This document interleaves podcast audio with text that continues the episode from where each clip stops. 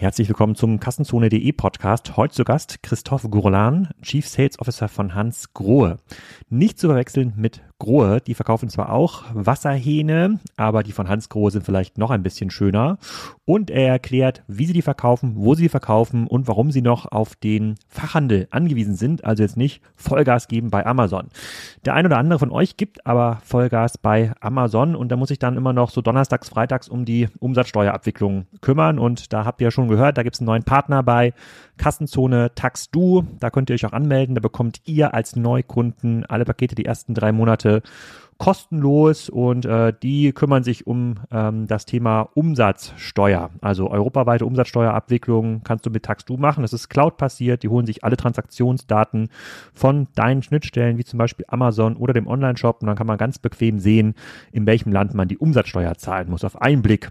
Und dann kannst du dich zurücklehnen und TaxDo hilft dir und dann ist der Feierabend auch schneller da. Also schau mal rein bei TaxDo, wenn du Online-Händler bist und natürlich diese ganzen Kanäle auch massiv ähm, vorantreibst. Ich glaube, der Christoph braucht das noch nicht, aber das kann ja noch kommen. Auch das besprechen wir im Podcast. Viel Spaß dabei. Christoph, hallo und willkommen zum Kassenzone Podcast. Heute reden wir über tolle Küchen- und Badarmaturen von Hans Grohe. Sag doch mal, wer du bist und was du genau machst bei Hans Grohe. Hallo Alexander, also Christoph Gourmand ist mein Name. Sie werden schon gleich hören an meinem Akzent. Äh, ich bin der Franzose hier aus dem Schwarzwald. Ich bin 49 äh, Jahre alt, äh, bin seit 24 Jahren mittlerweile bei Ernst Grohe. Davor war ich vier Jahre in der Medizintechnik in Thüringen ähm, aktiv. Und nach vier Jahren in Medizintechnik bin ich bei Ernst Grohe äh, habe ich bei Ernst Grohe gestartet, äh, immer im Vertrieb, mal Geschäftsführer in einer französischen Niederlassung, dann in Belgien, dann auch Geschäftsführer interimweise in Deutschland und seit fünf Jahren als Ver Vertriebsvorstand bei Ernst Grohe äh, aktiv. Kannst du mal so ein bisschen für die Leute, die jetzt sich nicht so oft in eurer Branche rumtreiben, Hans Grohe beschreiben? Wie würdest du das jemandem beschreiben, was ihr verkauft? Also Hans Grohe ist der Bad- und äh, Badarmatur- und Küchenarmatur-Spezialist und der Brausen-Spezialist im Markt. Wir, wir haben äh, zwei Marken, die Marke Hans Grohe, das ist unsere Volumen-Premium-Marke. Äh, und wir haben hier die Marke Axor. Mit der Marke Axor arbeiten wir mit äh, namhafte oder weltberühmte Designer wie Philipp Stark, Antonio Citerio, Patricia Orchiola, Barbara Oscar B. Also wenn man googelt, und nach äh, Top-Designer sucht. Das sind meistens unsere Partner mit der Marke Axor, wo wir exklusive, teilweise luxuriöse Bäder anbieten und wo wir immer eine bestimmte Note oder Stimme im Bad äh, bringen. Das sind die Luxusmarke und die Premium-Volumenmarke, kann man und so beschreiben. Grundsätzlich Umsatz, ich hatte mal ein bisschen gegoogelt, so über eine Milliarde Euro, 4.000, 5.000 genau. Mitarbeiter, so in dem Bereich dreht sich das? Genau, also ich runde die Zahl 1 Milliard 80 in 2020 und äh, über 5000 Mitarbeiter. Wir äh, haben noch nicht die Zahl veröffentlicht für 2021 und deshalb werden wir keine Zahl für 2021 kommunizieren können. Mhm. Und dann eine wahrscheinlich nervige Frage für dich, besonders quasi in deiner Rolle als Chief Sales ähm, ähm Officer. Ähm, ich habe im Büro vorher mal gefragt und äh, gemeint, sozusagen, habt ihr, kennt ihr Hans Grohe und der ist demnächst im Podcast und ja, also, wir haben auch Grohe Produkte zu Hause. Er meint ja, nee, das sind aber zwei unterschiedliche Sachen. Ähm, was ist genau der Unterschied zwischen Grohe, das ist so ein blaues Logo, und Hans Grohe, das ist so ein ähm, grünes Logo mit weißer Schrift? Ja, also ich versuche kurz zu machen. Äh, Hans Groh ist der Gründer der, der, Firma Hans Groh in 1901. Das heißt, wir haben letztes Jahr unsere 120 Jubiläum gefeiert äh, und da die Firma gegründet. Damals im Bereich äh, Ablauf, viele Innovations äh, im äh, Ablaufbereich, im Duschenbereich. Äh, Hans Grohe, Hans Grohe und sein Sohn dann Klaus Grohe haben die Unica-Stange entwickelt. Wir haben viele Produkte in der 50er und 60er entwickelt. Und ähm, äh, die Marke Grohe ist eigentlich die Marke Friedrich Grohe, ist ein von den Söhnen von Hans Grohe, der äh, früher, äh, wo wir alle zusammen gearbeitet haben, aber in den 70er Jahren haben sich beide Firmen getrennt. getrennt. Und damals in den äh, 19, ja, 1970 war der Grohe eigentlich ein Armatur- und Volumenhersteller. äh, Lieferant im Armaturen, zwei Griffmischer, ein Griffmischer. Und Hans Grohe war eher der Brausenspezialist und Ablaufspezialist. Und in den 80er, 90er Jahren sind wir äh, direkt Wettbewerb bekommen. Also wie du sagst, es gibt die Blaumarke, das ist äh, äh, Grohe, und es gibt Hans Grohe, äh, der, der Gründer, äh, der mit dem grünen Logo. Und es gibt, ist ja ein Novum heute im Kassenzone-Podcast. Äh, wenn ich so ja. zurückblicke auf die letzten äh, fast 400 Folgen, sind es ja schon, gab es noch niemanden aus dem Bad-Sanitärbereich, äh, weder Händler ja. noch Hersteller, der mit mir sprechen wollte. Gar nicht, okay. weil ich besonders bösartige Fragen stelle, sondern weil dieser Bereich ja, äh, ähm, ja, ja, ja so speziell organisiert ist. Dort gibt es sehr, sehr viele ähm, Stakeholder, äh, Großhändler, Distributoren, ähm, Installationsbetriebe ja. äh, und, und, am Ende euch, euch Hersteller. Und das sieht man ja auch oft so ein bisschen, wenn man auf die Webseiten geht. Wenn ich heute auf Hans Grohe die E gehe, da sehe ich jetzt nicht ganz groß jetzt die neuesten Produkte kaufen, sondern es wird immer in so eine Fachhandelslogik übertragen. Ja. Kannst du das mal ein bisschen beschreiben? Also wie verkauft ihr heute eure Produkte? Wie kommt ihr auf diese Milliarde? Diese Milliarde Umsatz ist ja euer Innenumsatz. Also das ist ja quasi nicht das, was mit Hans Grohe Produkten in Summe im Markt erzielt wird, sondern das ist das, was ihr dann quasi erlöst, wenn ihr an die Fachhändler oder an die Distributoren verkauft. Richtig, richtig, richtig. Also erstmal, wir haben keine, äh, keine äh, Online-Shop und wir haben auch keinen äh, Offline-Shop. Also wir besitzen keinen Shop. Wir haben es, wie ich oft sage, unsere Strategie ist immer die Perfektion bis zum Transaktion. Aber die Transaktion oder Transaction ist nicht unser Metier. Also unser Beruf ist nicht ähm, äh, direkt zu verkaufen. Äh, wir wollen aber die Perfektion erzielen. Das heißt, der beste Service, der der beste Produkt, die wir bringen und die beste Betreuung von den verschiedenen Kunden. Aber wir haben keine Transaktion. Die einzige Transaktion, die wir heute haben, ist ungefähr in fünf, sechs Ländern eine, ein Ersatzteilshop. Das haben wir in ein paar, in ein paar Länder. Das rollen wir peu à peu in ein paar Länder äh, äh ab. Aber das ist die einzige Transaktion, die wir haben. Ähm, zum Erklären, wir verkaufen ungefähr 4000 Produkte, Artikelnummer, die man multipliziert mit Farbvariant oder Ländervariant. Und wir haben ungefähr 16.000 Ersatzteile. Wir haben es äh, mit einem Produkt und warum haben wir so eine, so, eine, so eine Distribution heute? Wir haben mit einem komplizierten Produkt zu tun. Wir, haben, äh, wir verkaufen kein Plug-and-Play-Produkt. Also wir haben kein Smartphone, die wir schnell anstecken und gleich bedienen äh, wir sind äh, für die Mehrheit von unserem Produkt brauchen wir eine, eine, eine, Installation, eine Installation oder ein technisches Know-how. Und äh, deshalb für Hans Grohe, wie verkaufen wir, wie, wie sind wir unterwegs? Eigentlich haben wir drei Zielgruppen. unsere Hauptzielgruppe ist Installationsfirmen. Wenn ich sage Installationsfirmen, das, kann der, das ist der Installateur, äh, Kleininstallateur, äh, wie wir in Deutschland, Deutschland kennen, bis zum Großinstallateurbetrieb. Wir haben teilweise Installateurbetrieb mit 300, 500 Mitarbeitern. Das heißt, unsere Hauptpartner ist der Installateur, weil, äh, wie gesagt, ein technisches Produkt und du hast äh, sehr schöne Bilder bei dir im Hintergrund äh, mit dem Produktneuheit, die wir vor zwei, drei Jahren präsentiert haben. Aber ein von den meistverkauften Produkten ist, ist der hier. Das ist eine, ein sogenanntes Fertigset mit zwei Verbraucher. Und das ist dahinter, das ist unsere berühmte E-Box, das ist eine Installationsbox. Und um, also das ist ein von den meistverkauften Produkten in Deutschland. Um das zu nutzen in, der Dusche äh, täglich, äh, brauchst du eine, äh, ein Installateur-Know-how und ein großes äh, Know-how, um das zu, in, zu installieren. Zu bedienen ist sehr einfach, intuitiv, aber zur Installation ist, eher, ist es wichtig, hier mit äh, mit dem Installateur unterwegs zu sein. Und dieses Installateurpartnerschaft oder diese Strategie, diese drei Strategie ist, äh, ist ein Dialog, den wir weltweit haben. Ich kann in Norwegen, in USA, in Japan diese gleiche, gleiche Strategie. Ich brauche die Installation. Und diese Installation ist sehr unterschiedlich. In Deutschland, Österreich, Schweiz, also in deutschsprachige Zonen haben wir mit sehr qualifizierten Installateuren zu tun. Äh, mit, äh, wir haben einen sogenannten Installationsclub und wir haben mit die Gespräche mit dem Installateur sind sehr unterschiedlich. Äh, und wir, haben's, äh, wir beliefern da Informationsdaten an den Installateur. Wir empfangen die hier im Schilddach in Schwarzwald und machen Produkttraining. Also da gibt es viele Zusammenarbeit. Aber wenn wir in Dubai sind oder in Indien auf ein Projekt, teilweise haben wir mit großen Installationsbetrieben und mit ein, zwei Projektleiter oder Bauingenieur, der ein Projekt leitet. Und da müssen wir auch für die Installation sicherstellen, dass, er, äh, dass der Kunde äh, die Produktinstallation äh, installieren kann. Und da, da, müssen wir mit Content immer uns adaptieren zum Thema Installation. Aber der Installation äh, ist sehr, sehr wichtig, weil es, es ist der, der, äh, ja, der, der Hauptnutzer oder das ist, das ist der, der Hauptanwender von, der, von den Produkten.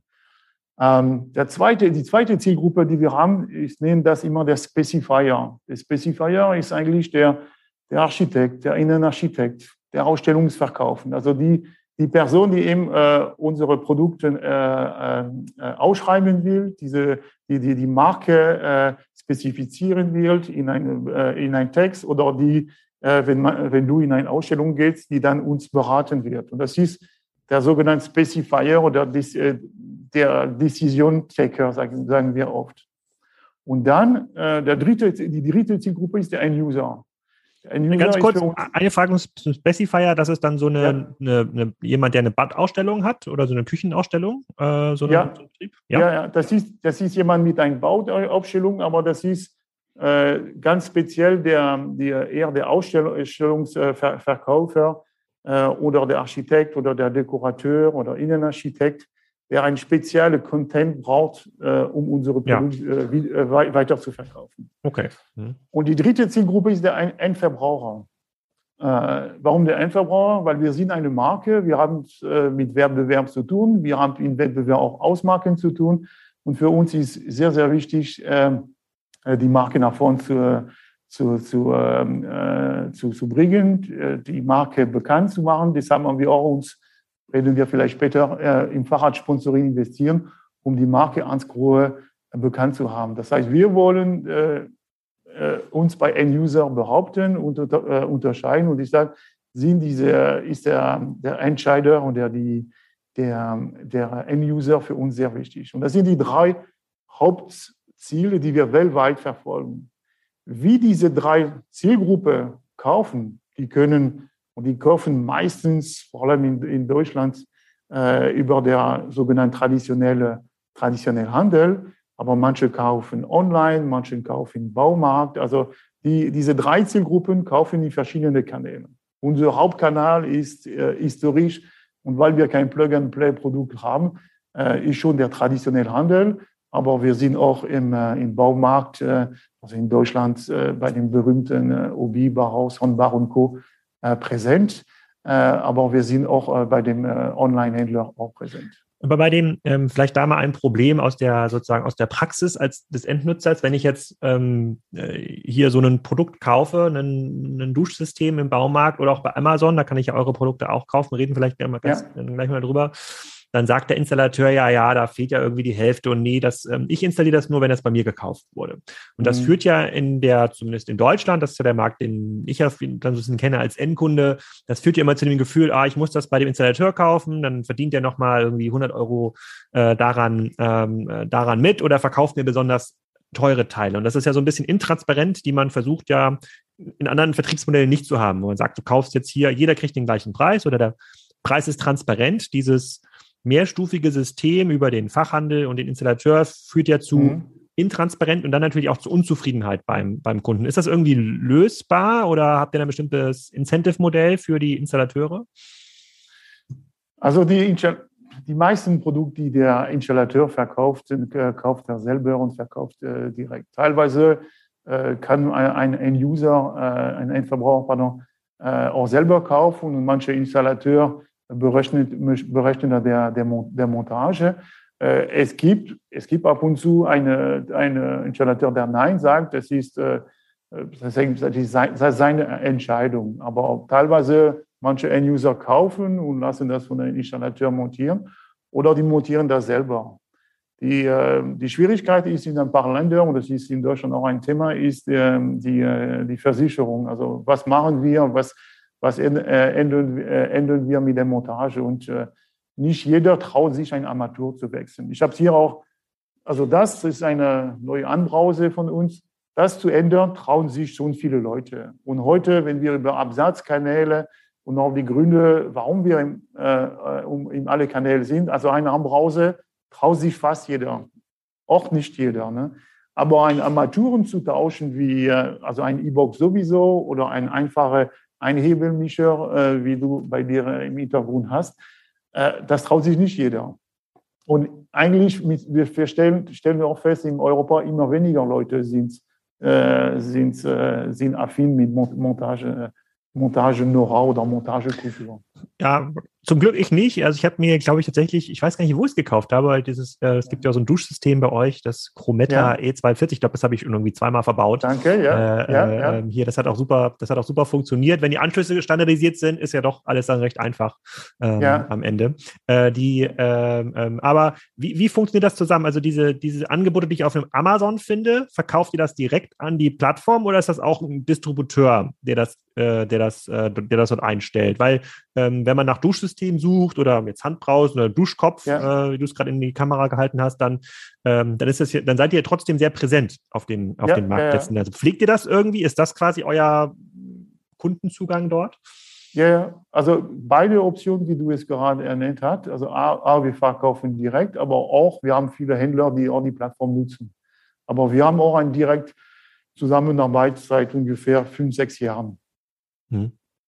Und aber ihr seid dann Vendor, ihr seid nicht ein Market Seller, sondern ihr verkauft Paletten an Amazon und die müssen dann schauen, wie sie es anbieten. Richtig, richtig. Okay. Und dann noch äh, sozusagen, ich bleibe mal ganz kurz noch beim dreistufigen Vertrieb. Ähm, ist es dann nicht so, dass die Installateure Markt bevorzugen, die es gar nicht für den Endkunde gibt, die nur sie exklusiv über den Fachhandel beziehen können, weil sie dann das äh, sozusagen diese Preishoheit haben? Also sind, sind die nicht genervt, wenn es äh, wenn die Endkunden dann immer mit der Handbrause ankommen oder mit dem Duschsystem oder, äh, oder, oder, oder mit der E-Box, sagen die ja nicht, nee, dann nehme ich, keine Ahnung, was immer es auch für Marken gibt, die, die man gar nicht im klassischen Handel kaufen kann. Es gibt, also wir haben nicht 100% Marktanteil, wir haben Installateure, die mit anderen Marken arbeiten, das gibt immer. Mhm. Aber äh, eins muss ich sagen, und darauf bin ich sehr, sehr stolz, das haben wir letztes Jahr bekommen, äh, wir sind äh, laut marktinterne äh, der, äh, die Marke, die, ähm, die Lieblingsmarke von den Installateuren. Wir sind äh, nach vielen Jahren, wo wir auf Platz zwei waren, sind wir seit letztes Jahr Nummer eins. Das heißt, die Mehrheit der deutschen Installateure mögen uns.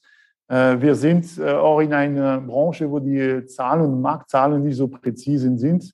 Auch wenn wir mit GfK zahlen, das ist nur ein Teil von Markt. Mhm. Es gibt BRG-Zahlen, aber die sind nicht so präzise. Aber wir sind im Armaturenbrausenbereich Marktführer oder sehr nah an Marktführer äh, Nummer eins in Deutschland. Äh, das heißt, äh, die Mehrheit der Installateure mag uns und zeigt es uns auch mit dieses Marktinternposition als Lieblingsmarke vom Installateur. Aber du hast recht, wir haben Wettbewerb und, und manche Installateure bauen auch andere Marken. Die müssen wir noch überzeugen dann. Okay, dann gucken wir uns mal den Kunden an. Du hast es gerade schon angesprochen. Ähm, ihr seid daran interessiert, eure Marke stark zu machen, im Endkunden also immer präsent zu sein. Und wenn man mal jetzt Google News ähm, anwirft und nach Hans Groh sucht, da findet man normalerweise so Corporate äh, News bei den meisten Unternehmen. Bei euch sind ja. ähm, sieben von zehn News sind äh, Fahrradanzeigen, äh, also was, ähm, ja. also irgendwelche, also ihr, ihr sponsert offensichtlich Fahrradteams, ja, ja und die sind oft in der Presse. Magst du das mal so ein bisschen erzählen? Wie ist es dazu gekommen äh, und wie funktioniert das für euch? Ja, also kurz im Jahr 2015, 2016 haben wir bei uns Gro ein Projekt gestartet, um uns bei dem äh, Endverbraucher, äh, damit unsere Markenbekanntheit äh, wir die erhöhen können. Und wir haben es äh, alle verschiedenen Sportarten äh, untersucht äh, und wir haben es uns damals für Radsponsoring entschieden. Äh, warum Radsponsoring? Äh, weil äh, du hast mehrere Vorteile äh, mit Fahrradsponsoring im Vergleich zu Fußball.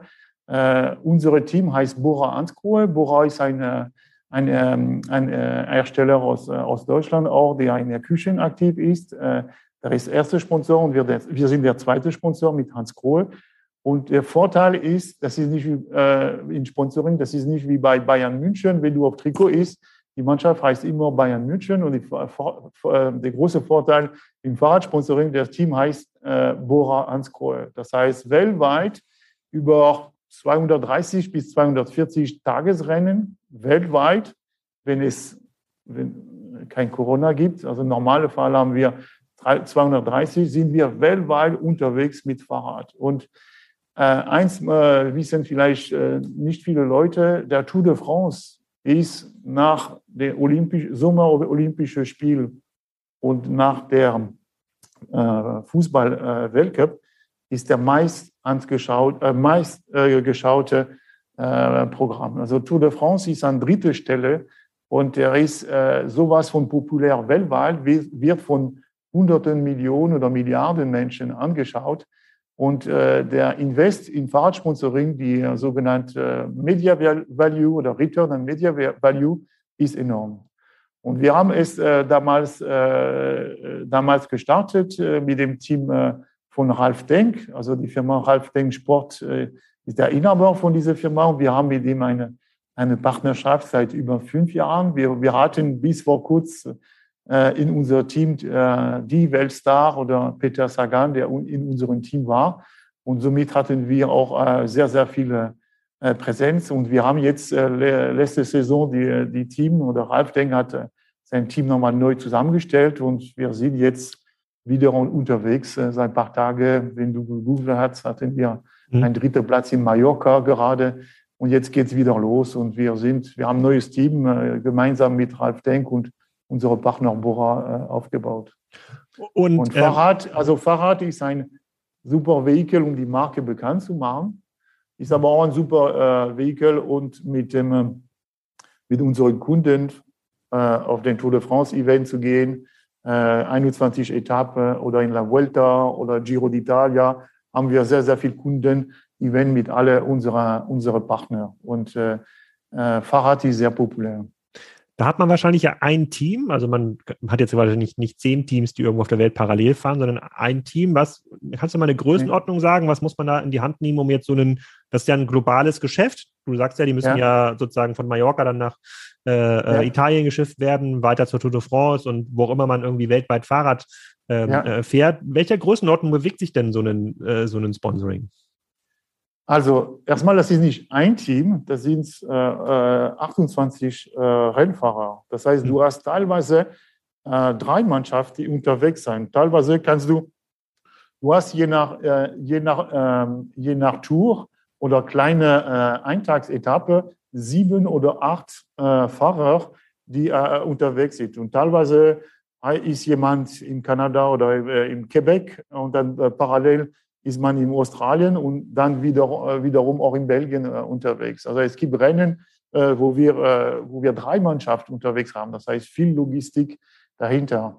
Ralf Denk Sport, Sport hat über 80 Mitarbeiter, also 30 Rennfahrer und dann eine komplette Logistik mit den ganzen Sponsoren, die ganzen Partner und die ganzen Fahrräder und die Logistik durch die Welt zu haben. Und dann, also das ist Rennen, Training Camp, also es ist eine sehr professionelle äh, Organisation, äh, die, ähm, die man braucht. Um, 80 äh, Mitarbeiter, was verdient denn so ein Radfahrer im Jahr? Dann kann ich mir das noch ausrechnen. Die, die, wie, wie bei allen Sporten, die Guten ziemlich viel, die, die, ähm, oder die Weltstars ziemlich viel und die anderen, das ist ja nicht mit Fußball zu vergleichen. Aber ich habe jetzt quasi mal so eine, so eine Überschlagsrechnung. Aber unser Beitrag, ich werde keinen Wert nehmen, aber wir investieren mehrere Millionen ja. äh, gemeinsam mit der Firma Bora, aber auch mit anderen. Es gibt andere Partner, äh, die nicht, äh, die auf dem Trikot äh, anwesend sind. Berühmte Fahrradmarke Specialized ist seit, bei uns langjährige Partner und andere Partner wie äh, Le Col zum Beispiel. Also mehrere Millionen nehme ich mal, ich mal so mit als Wert, aber man muss schon davon ausgehen, dass es ein niedriger zweistelliger Millionenbetrag ähm, ähm, ist für so ein ganzes Team. Also irgendwie 80 Leute, 30 Rennfahrer, die ganze Logistik. Also das äh, kostet jetzt nicht 100 Millionen, aber so 20, 30 Millionen müssen die schon in die Hand nehmen jedes Jahr, um überhaupt sowas zu finanzieren. Das Gesamtsportevent, äh, ja, um den Dreh, ja. Ja, okay. Aber, aber spannend. Ich habe ja auch noch nicht, ich finde es auch einen spannenden Aspekt. Ich habe mir noch nicht, nicht drüber nachgedacht, dass ja das Team wie ihr heißt. Das stimmt. Ist ja nicht sozusagen ja. Team Ralf Denk, gesponsert von Hans Grohe, sondern es ist quasi Team Hans Grohe. Richtig, ja. Jetzt eigentlich, jetzt eigentlich überlege ich mir, ob Team Spriker, ob das eine, naja, ist leider keine Endkundenmarke. Äh, ist denn Radsport ein globales Phänomen? Also ist es überall auf der Welt, wo ihr verkauft, äh, ähm, relevant? Oder ist zum Beispiel in den USA, also gut, mit Lance Armstrong ist es wahrscheinlich in den USA auch bekannt geworden, aber ist ja. das wirklich so ein ganz, ist das ein globaler Sport? Es ist ein glo globaler Sport. Also es ist äh, in Belgien oder Niederlanden ist es fast eine Religion. Also das ist äh, mehr als Sport. Also das mhm. macht fast jeder Mensch. Aber man hat gesehen und du hast bestimmt viel äh, gesehen auch. Äh, ich glaube, ich habe in manchen Podcasts gesehen. Äh, das Fahrradgeschäft boomt. Jeder auch in mhm. Corona-Zeit hat sich ein Fahrrad, Fahrrad besorgt. Fahrrad war ein großes Thema für die Menschen, gerade auch mit dem Revolution E-Bike dann äh, gibt es immer mehr Leute, immer mehr ältere Leute, die jetzt auf E-Bike-Tour und Urlaub machen. Also es ist ein Phänomen, der sehr bekannt ist und äh, normalerweise fängt die Saison in Argentinien und in Südamerika ist Fahrrad ein Riesenthema. Wir haben es, äh, also wir profitieren, also das ist eine Investition, der sich wirklich rendiert, äh, weil wir haben es äh, in, in, in alle Länder, wir haben 28 äh, Fahrer, habe ich vorhin gesagt, mit 15, 16 Nationalität. Also wir haben, äh, wir haben deutsche Fahrer, aber wir haben auch äh, Fahrer aus Kolumbien, aus Italien, aus Russland und wir haben immer ähm, in jedes Land jemand, auch jemand in Australien gerade, auch wieder ein Rennen und es ist ähm, dank der, dank der Team und dank unserer Investition, die wir, die Aktivierung von den Sponsoring mit Kunden, mit, äh, mit Presse und Journalist äh, äh, bekommen wir hohe Sichtbarkeit. Ja.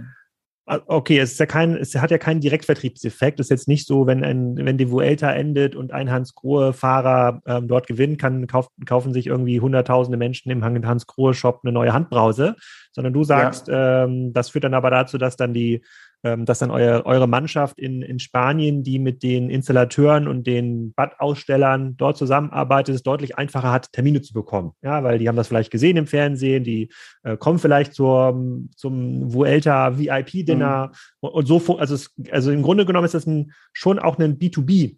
Äh, Investment für euch. Richtig, richtig, richtig, richtig. Mhm. Und wir haben es äh, wir können natürlich nicht messen, wenn wir eine Etappe oder der grüne Trikot bei Tour de France haben, äh, wie viel Umsatz generiert ist. Äh, aber mit, äh, mit Kundenevent und mit, mit dem, mit dem Likes, mit dem Aktivität und mit Social, Social Media, mit LinkedIn, Twitter und Co. Da sehen man schon, wie, wie viele Follower wir haben und wie viele Menschen die Marke verfolgen oder die Borans Grohe Team verfolgen. Und äh, wir haben schon eine Fahrrad-Community äh, äh, erreicht, aber nicht nur die Fahrrad-Profis, sondern viele, viele End-User äh, kommen da in Berührung mit der Marke. Und äh, als Marke, als Premium-Marke, unser Ziel ist, äh, First Choice, First Choice oder Top of Mind zu, zu sein bei dem End-User. Und das ist ein Weg, um da, uns da zu behaupten. Also wenn wir die Nachfrage von äh, Endverbraucher haben mit, äh, mit Sponsoring und dann den Support von unserem äh, Lieblingspartner, die Installateur haben, haben wir schon zwei gute Ambassador äh, oder gute ähm, äh, Kunden überzeugt. Ja. Dann müsste es ja in deiner Logik demnächst ja auch noch das ähm, Team Axor geben, oder? Ja, ja, äh, das ist ähm, ein guter Punkt und das haben wir in der Tat in 2015, 2018 gesagt, äh, ja, wir haben zwei Marken, wie, wie machen wir das? Und wir waren auch äh, in, äh, wir haben viele Sportarten angeschaut äh, und auch überlegt mit Axel, wie, wie wir das äh, machen. Und wir haben gesagt, wir, wir sammeln äh, erstmal Erfahrung mit der Marke Ansgrohe. Wir haben gesagt, wir können nicht gleich zwei große solche Projekte starten, aber wir haben mit der Marke Ansgrohe Ansgrohe gestartet und äh, ja, es könnte sein, dass wir langfristig auch was mit dem Marke Axor machen. Also das hatten wir, äh, als wir das wirklich analysiert haben, weil wir haben Fußball angeschaut. Ich war selber bei Champions League Finale habe mich mit anderen Marken äh, unterhalten, wie, äh, wie die das Sponsoring aktivieren. Also wir haben verschiedene Sportarten analysiert. Äh, aber wir haben uns gesagt, wir fokussieren uns auf Ansco. Aber es könnte sein, dass wir mittel- und langfristig auch was mit AXA unternehmen. wo wir sehen, dass die Marke Axor als Premium Luxury, ja, wo wir einen Sport da, ein Matching äh, äh, hätten. Hm. Und ähm, vielleicht kannst du noch mal ein bisschen was dazu erzählen, wie sich dann Axor vertreibt? Also funktioniert das genauso? Also ist das auch dann der die Badausstellung und der. Fachinstallateur, der das dann empfiehlt, der dann keine Ahnung, wenn er in den Haushalt kommt in Hamburg in eine Millionenvilla, dann sagt er, okay, ich habe hier was von Axor statt von Hans Grohe. Funktioniert das dann so? Ja, also wenn du gerade von Hamburg sprichst, äh, wir sind im Stilwerk, wir haben eine eigene Ausstellung im Stilwerk in Hamburg, äh, wo du die Marke Axor, aber auch die Marke Ansgrohe besichtigen kannst. Die Marke Axor, äh, die Hauptzielgruppe von Axor ist der Architekt und der Interiordesigner, also der Innen Innenarchitekt. Und diese Zielgruppe ist unser Hauptmultiplikator im Verkauf, Verkauf von Axor. Also mit Axor, man verkauft nicht nur ein Armatur, man verkauft ein gesamtes Ambiente. Und das heißt, wenn wir haben oft ein Bad äh, von Jean-Marie Massot oder ein Bad von Antonio Citerio. Und da will oft der Architekt an der Endverbraucher ein komplettes Design äh, anbieten. Aber oft mit der Marke, was wir mit der Marke Axor auch machen, ist, äh, wir haben keine Grenzen. Das heißt, wenn ein, ein Endverbraucher ein Armatur will, aber zehn Meter länger oder zehn Meter kürzer oder eine andere Farbe oder mit seinem Namen auf dem Mischer, das bieten wir bei Axor. Das machen wir nicht mit der Marke Ansco. Das heißt, wir haben eine sogenannte äh, äh, Customization oder wir nennen das Signatur, äh, wo wir äh, die Wünsche oder die, äh, manche Produkte adaptieren. Teilweise in manchen Hotels hast du eine alte Marmorinstallation mit sehr alten Armaturen und irgendwie brauchst du einen Auslauf und musst eine Sonderanfertigung machen. Und das machen wir hier in unserem Werk Axor auch als Sonderlösung. Also neben dieses Design, äh, Design äh, Signatur mit dem äh, Designer bietet Hans Krohe eine, äh, äh, Axor, pardon, eine Lösung für äh, jede Architekt oder Innenarchitekt. Okay, also ich verstehe, wie der sozusagen wie eure ja. Marke aufbaut und wie ihr zum, zum, zum Kunden kommt, zumindest im ähm, Hans Grohe Case. Das ist ja wahrscheinlich auch ja. der größere Teil von eurem Business, oder? Genau. Und die, äh, auch nochmal zu deiner Frage die Marke Axor äh, wird vor allem äh, im Ausstellung, das ist eine beratungsintensive Marke, die wird vor, allem im Ausstellungs verkauft. Also die wird nicht äh, online verkauft oder wenig online verkauft. Wir vertreiben nicht die Marke Axor über Amazon zum Beispiel. Also das ist eine wenig on, Online-Marke, ist eher eine, eine exklusivere, selektive Distribution. Mhm. Nicht komplett, aber schon eher selektiv. Okay, dann, dann würde ich vielleicht nochmal gerne verstehen, sozusagen, wie, sozusagen, wie, wie, ja, wie profitabel klingt jetzt profan, aber wie, wie sich das lohnt. Ähm, fangen wir damit an, äh, zum äh, sozusagen sehr aktuelles Thema äh, Rohstoffe. Ist, ja. ist, sind Rohstoffkosten für euch ein Problem bei so einer Bad-Armatur, die ja mal schnell 200, 300 oder im Fall von Axor wahrscheinlich auch mehrere tausend Euro kosten kann, kann ich mir gar nicht vorstellen, dass da Rohstoffe irgendwie ein großer Treiber sind äh, der Kosten. Doch, es sind, es sind Treiber. Also wir hatten letztes Jahr mit Rohstoffen ähm, Material. Also wir haben äh, alles, was ähm, Metall, Metall, Metallpreis, äh, ein Armatur ist aus Metall, ein Brause ist, äh, kann teilweise Metall sein für eine Kaufbrause, aber es ist äh, Kunststoff oder ABS äh, für, für die Handbrause. Äh, und der Metallpreis für eine Armatur, eine Armatur kann zwischen 6, 6, 6, 700 Gramm bis 2 äh, Kilo oder 3 Kilo wiegen. Äh, und der Metallpreis ist, ähm, ist ein Teil von Armaturen. Das heißt, wir, wir haben auch mit, ähm, mit dem, Technologie, mit dem äh, ähm, Materialpreis Auswirkungen auf unseren Preis gehabt und haben auch Sonderpreiserhöhungen machen müssen die, letztes Jahr. Also es hat, es hat schon einen Effekt. Aber Dazu kommen die, ja. Gut, ihr seid jetzt nicht direkt ihr seid ja nicht im Direktkundengeschäft, aber ähm, mit so einem, wenn jetzt quasi der, ich gehe in den Fachhandel, suche mir dort ja. für mein Badezimmer neue Armaturen aus, dann empfiehlt mir der Fachhandel in der Regel ja einen Installateur, mit dem die gerne zusammenarbeiten. Ja, sozusagen ja. der Installateur schickt mir dann die Rechnung für alles, Montage, und natürlich die, äh, die Produkte. Ähm, das ist am Ende des Tages schon ein lohnendes Geschäft äh, ähm, für euch. Muss es, muss es ja sein, weil ihr würdet ja, ja. jetzt nicht für, ihr würdet jetzt ja, ja nicht unter, unter Einstandskosten an, den, an die Badausstellung ähm, verkaufen. Ja. Oder gibt es Märkte, wo ihr schon über das Thema Preis in den Markt rein müsst, wo ihr sagt, okay, wir gehen mal im Grunde genommen zu null, zu null äh, Marge, ähm, drücken wir jetzt mal hier unsere Armaturen in den italienischen Markt, äh, damit die Installateure das dann bedienen? Nee, also wir sind eine, eine Premium-Marke. Also wir sind, äh, wir agieren nicht in alle vier Preisquartilen. Also wir haben schon ein, eine Preispositionierung, die dazu führt, dass wir eher Premium unterwegs sind. Äh, und wir haben, äh, wir haben so, äh, wir sind im Projektgeschäft, im Volumengeschäft. Also wir verkaufen auch sehr günstige Handbrause oder Mischer im Projektgeschäft. Äh, aber es gibt keinen Markt, wo wir sagen, äh, wir verkaufen äh, ohne Marge. Also wir sind, wir sind sehr erfolgreich über die Jahre und auch profitabel unterwegs. Also wir, wir sind keine, wir sind nicht der Preis, der, die Preismarke. Hm. Ihr seid natürlich ein bisschen untypisch im Vergleich zu den anderen Gästen bei Kassenzone. Da sieht man dann, wenn man ähm, die, die, generisch, die generische Kategorie sucht, Kopfhörer zum Beispiel bei Amazon, da sieht man dann, ja.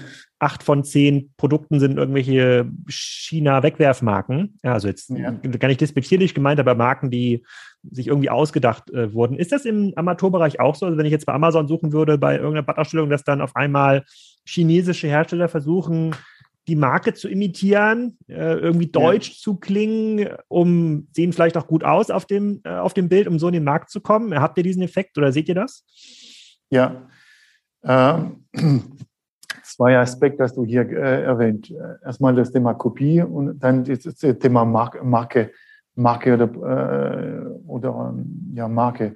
Zum Thema Kopie. Ähm, in unserer Branche hatten wir vor 20 Jahren, äh, damals war ich Geschäftsführer in Frankreich, wir hatten sehr, sehr viel Gerichtsverfahren äh, in Europa gegen äh, chinesische Kopie oder asiatische Kopie, ähm, meistens in China. Also wir, das, war, das hat uns jahrelang beschäftigt, aber wir haben wirklich jedes Mal agiert und rechtlich agiert, um unsere Marke und unsere Innovation zu schützen. Also wir, wir besitzen viele Designpatente, viele technische Patente und egal wo, wenn wir eine Designverletzung äh, sehen, agieren wir. Und wir sind, äh, äh, wir haben ein Team mit äh, Patentspezialist, Anwaltsspezialist und wir, wir schützen unsere Marke, weil das unsere Marke äh, ist, äh, ist unsere Assets.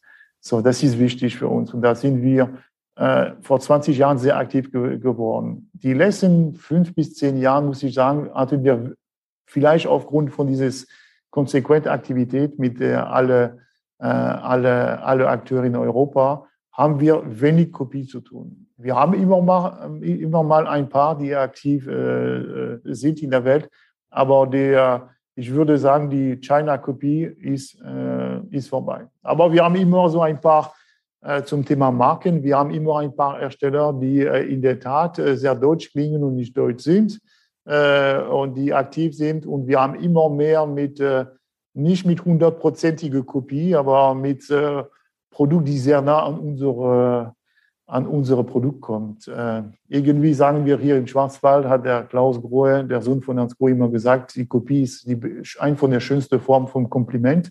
Das heißt, wir haben das schön, äh, wir haben schön gearbeitet und, und äh, eine Referenz etabliert. Ähm, aber kurz zusammengefasst, äh, ja, immer noch äh, Produkte, die ähnlich aussehen, aber wenig 100% Kopie. Okay, also ich finde es erstaunlich, denn wenn man bei, wenn man bei Amazon, Amazon mal nach Waschtischarmatur sucht, es ist wirklich ja. sehr viel Grohe, Hans Grohe äh, am ja. Ende des Tages in den, ähm, in den Ergebnissen. Bei ein paar konnte ich es gar nicht ähm, zuordnen. Gibt, ich, ich, lese dir mal drei, vier Marken vor. Du kannst mal sagen, ist das eine richtige Marke oder ist das eine Kopie? Äh, Decaura, ich werde nicht zum anderen Marken. Also Aber ist das, eine, also ist, das, ist das eine richtige Marke, die man auf einer Messe sieht, oder ist das, kann das irgendein China-Händler sein? nein, nein, es ist eine Marke, die man, also die ich äh, äh, nicht oft treffe auf Messe und Aktivität. Okay. Also keine. Dann, okay, noch eine andere. Äh, Peri, ja. Periant. Ist das eine Marke? Nein. Nie gehört. Okay, also gut, aber spannend. Nicht, kann, nicht relevant, aber du hast, äh, du hast in der Tat sehr viel Player sehr, sehr mhm. viele kleine Player, mhm. äh, immer mehr neue Marken. Mhm. Äh, aber äh, nee, das ist keine, keine relevanten Marken. Okay, also ich verstehe, wie ihr an die Kunden kommt. Ich verstehe sozusagen, wie grundsätzlich das äh, Geschäftsmodell äh, funktioniert. Ihr seid ja als sehr alteingesessener Mittelständler äh, ähm, äh, sozusagen auch schon sehr lange profitabel. Ähm, dann bleiben wir mal dem, beim Thema Loyalität. Ist das so, dass auf den äh, meisten Armaturen auch die Marke Hans Kroh gut lesbar ist? Sprich, wenn der Kunde sich dann doch mal eine neue Armatur irgendwo aussucht, vielleicht ein Gästezimmer oder ein Gästebad einrichtet, ist es dann eher wahrscheinlich, dass er bei Hans Grohe bleibt oder lässt er sich dann wieder beraten von dem Installateur?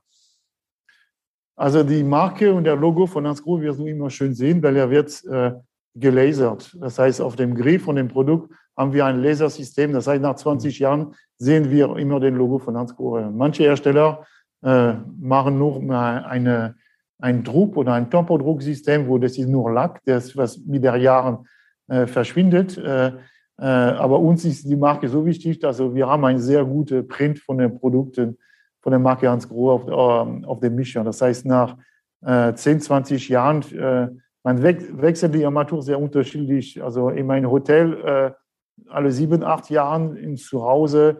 Man sagt im Durchschnitt, ein Bad wird alle 17 Jahre renoviert, aber wir haben auch Armaturen, die 20, 25 oder 30 Jahre alt sind. Also die Marke äh, die, Mark, äh, die Marke ist und wir, wir wollen äh, First Choice sein. Also wir, wir achten sehr viel auf die, auf die Qualität von dem Produkt. Eine, als ich hier angefangen hatte, hatte ein Techniker hier gesagt, bei uns kommt der Kunde, Kunde zurück und nicht der Produkt.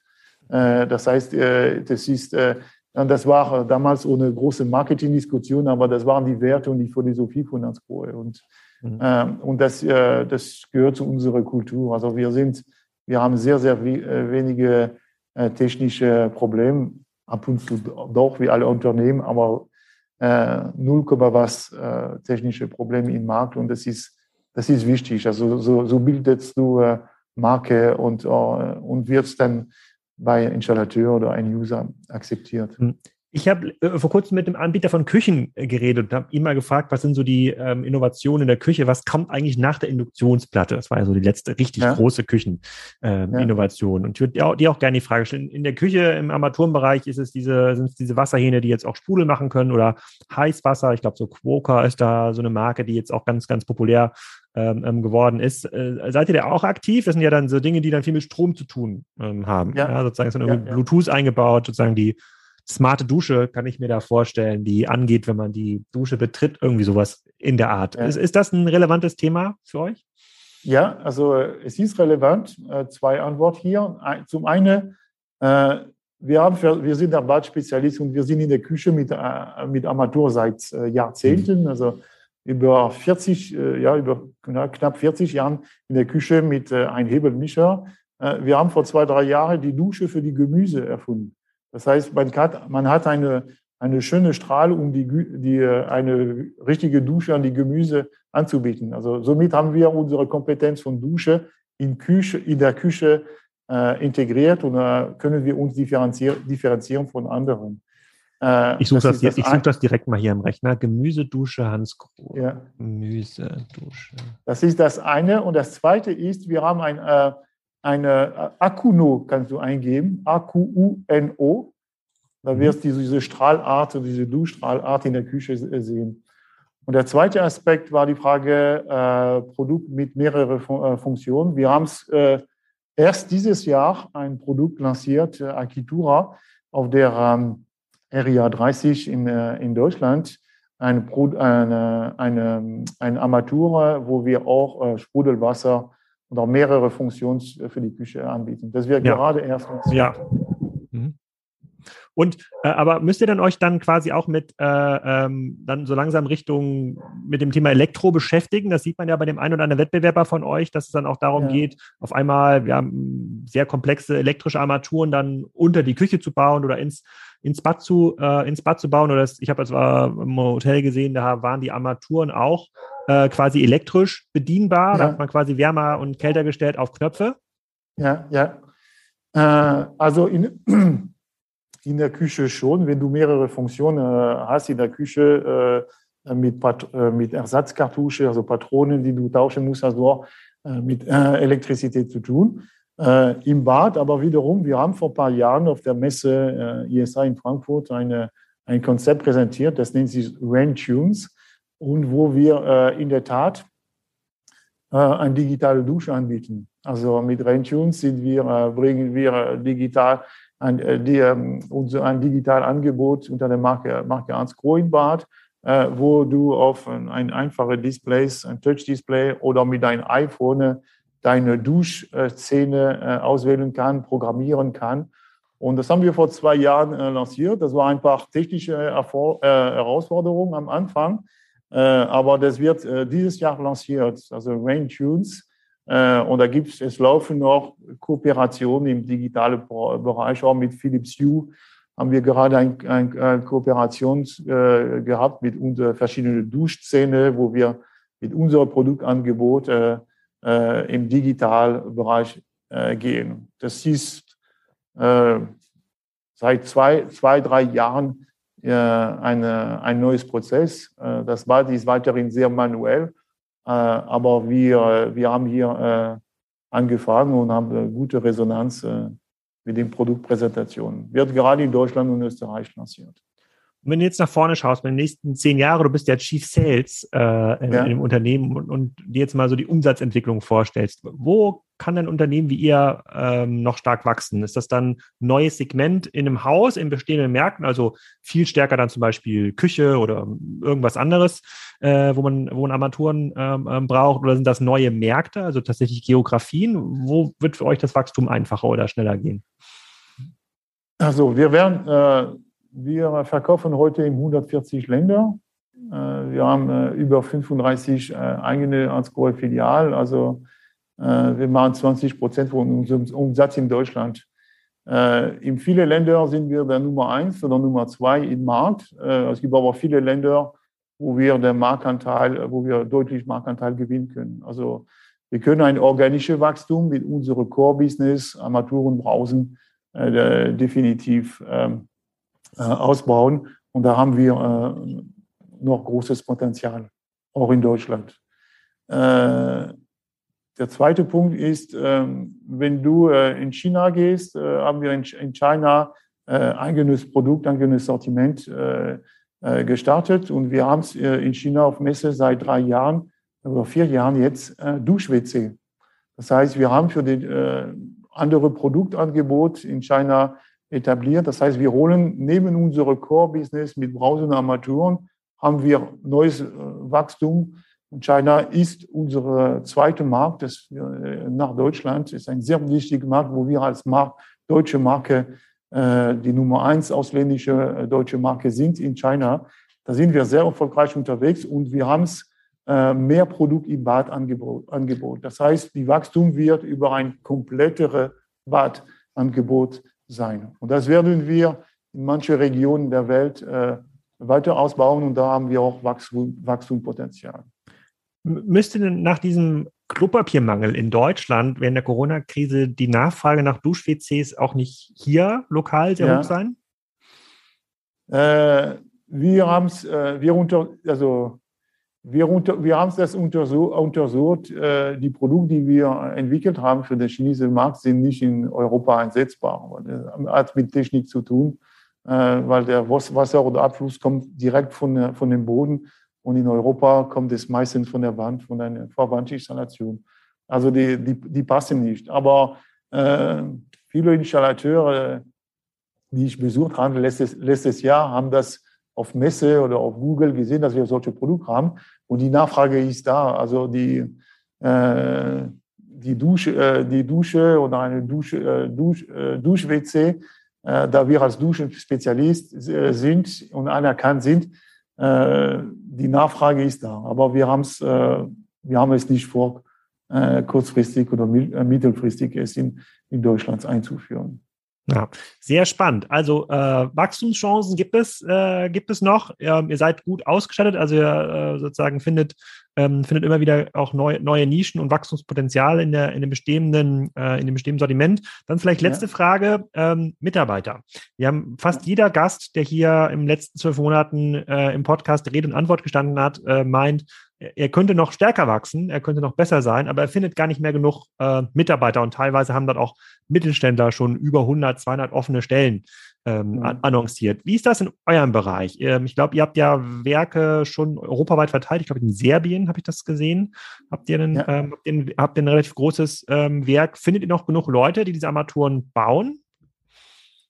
Also wir haben insgesamt sieben Werke heute, äh, vier, vier in, in, Deutschland, eine in den USA, eine in Frankreich und eine in China.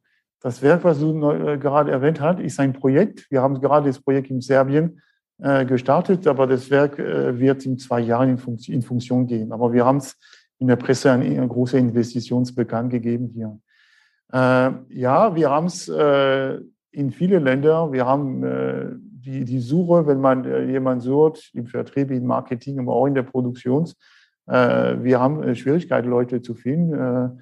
bei, uns, bei uns im Schwarzwald hier, also in der Ortenau Kreis, ist der Arbeitslosenquote bei drei Prozent, zwischen 2,8 und 3,2 Prozent. Das heißt, es ist schwierig, Leute zu finden. Ähm, aber wir, ähm, wir machen sehr viel. Wir haben eine äh, eigene Schule mit Ausbildungszentrum. Wir bilden äh, jedes Jahr ungefähr 150 äh, junge, junge oder ältere, ältere Personen. Äh, und wir müssen oder wir sorgen dafür, dass wir unser eigenes Talent äh, aufbauen.